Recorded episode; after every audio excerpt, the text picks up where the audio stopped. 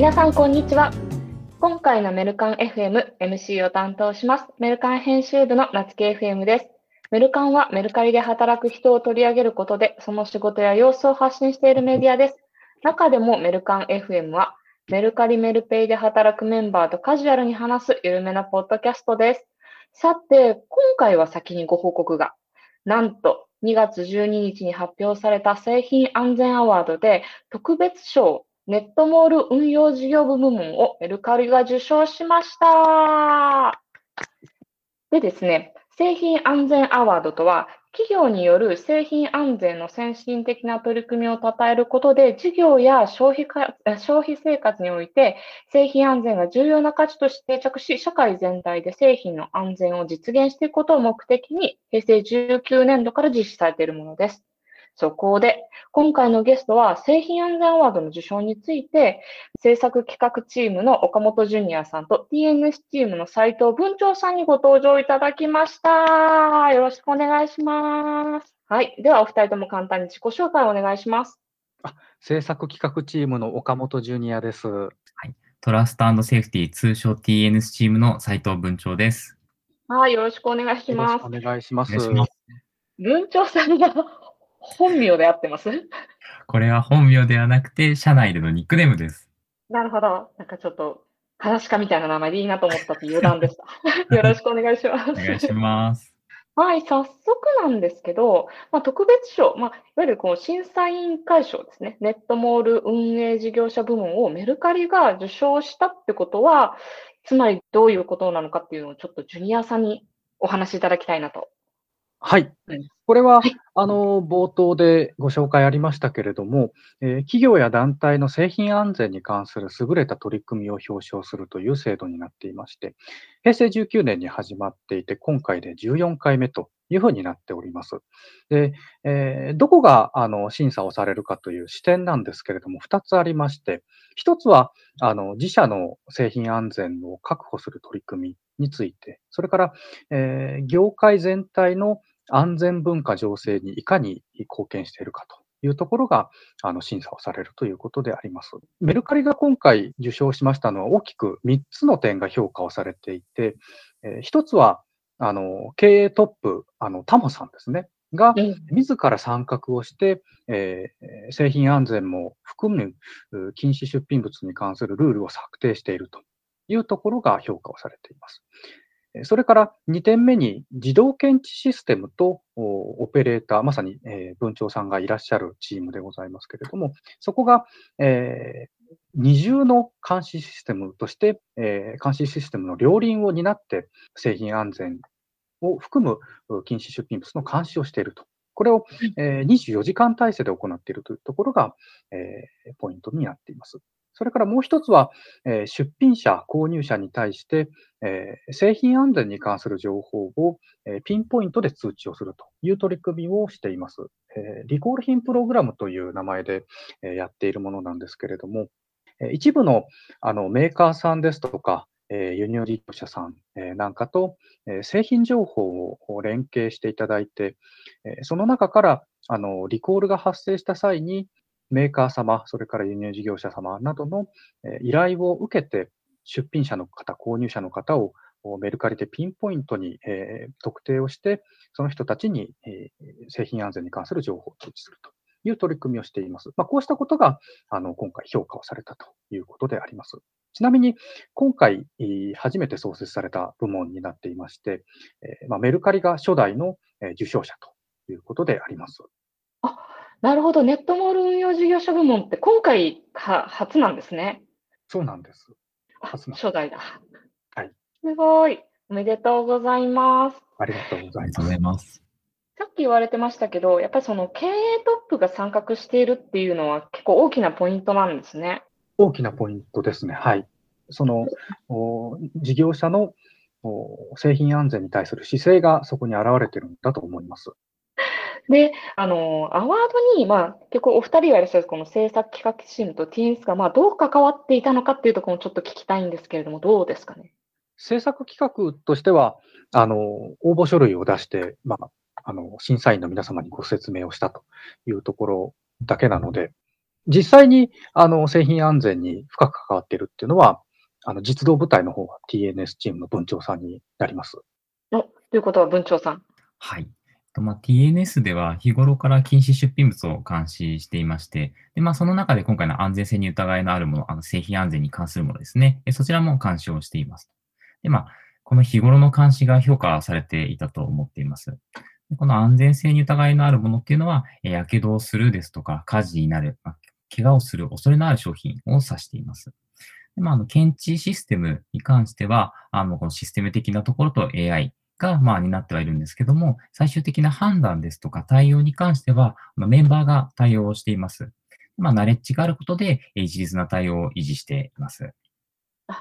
なるほど。本当になんかこう TNS がそのメルカリで培ってきたみたいなものが、ここでこう、すごく評価されたっていう感じがありますね。そうですね。本当にこう昔から干渉されているメンバーの方々に感謝しかないですね。え、でもこれって具体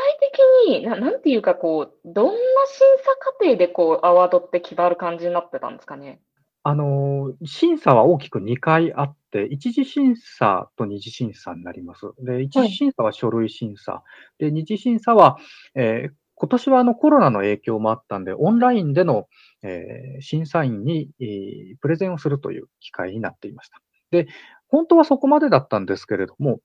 今回追加で現地視察というのもありまして、審査員の方に、えー何人かにオフィスにもお越しいただいて、えー実際にえ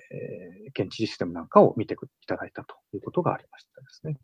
はい。なるほど。じゃあ、審査員の方は、えっと、メルカリのオフィスにいらっしゃったっていう感じなんですかね。で、なんか、はい。例えば TNS の皆さんを見てたみたいな感じなんですかね。えっ、と、まあ、実際には、あの、皆さん今、えー在宅勤務なので、ひ人がいないもんですから、確かに。我々の方で、えーシステムの様子ですとか、あと、お社内のマニュアルですとかを、あの、お見せしたということであります。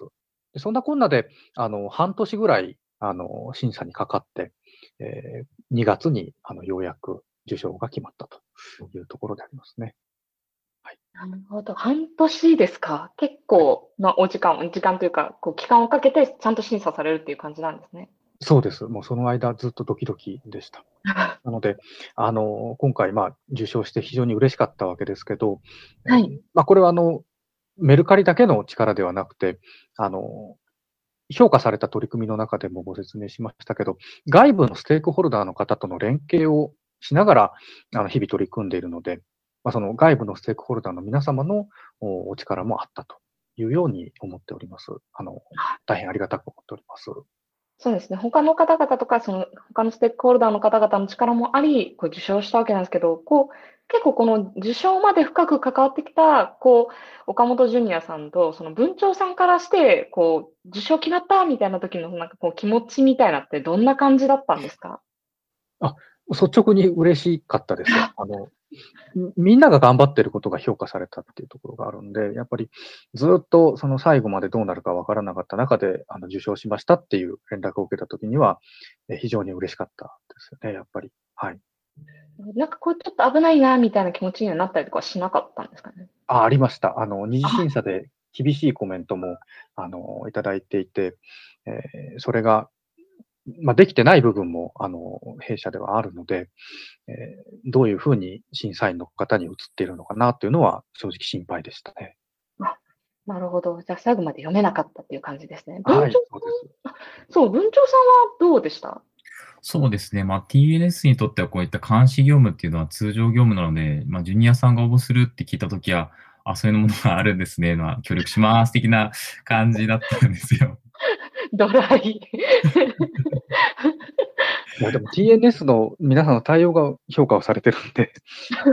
もっと喜んでいただけるといいなと思うんですけどね。そう、そうですね。まあ、なかなかこう、対お客様なので、こう、対外的にこう、評価されても実感が湧きにくいっていうのは、まあ、あるかもしれないですね。なるほど。部長さん的になんかこう、あ、なんか、やるんだったら受賞したいみたいな気持ちになったっていうのは、なんかどんなタイミングとかであったんですか？あそうですね。本当書類審査の時は、まあ、どうだろうなっていうのはあったんですけども、こう、二次審査、まあ、受けるときに、実際にこう、ジュニアさんと、あの、オンラインで、えっと、会社に行って、え受けたんですけども、まあ、それ受けてから、ちょっとやるんだったら受賞したいなっていう気持ちになっていって、で、実際現地調査の時も、えー私とジュニアさんで対応したんですけども、もう、これ 終わった時はもう絶対に賞を取りたいなっていう気持ちになりましたね。そこでドライブがかかったっていう。ね TNS の皆さんって、どっちかっていうと、職人気質があるんですかね。だから、なんか当たり前なことを、あの、やってるんで、まあ、それが、あの、特別でも何でもないとは思ってるんだと思うんですけど、そこが重要なんでしょうね。で、そういうのが今回積み重なっていて、えー取り組みが評価されたということなんじゃないかなと思いますね。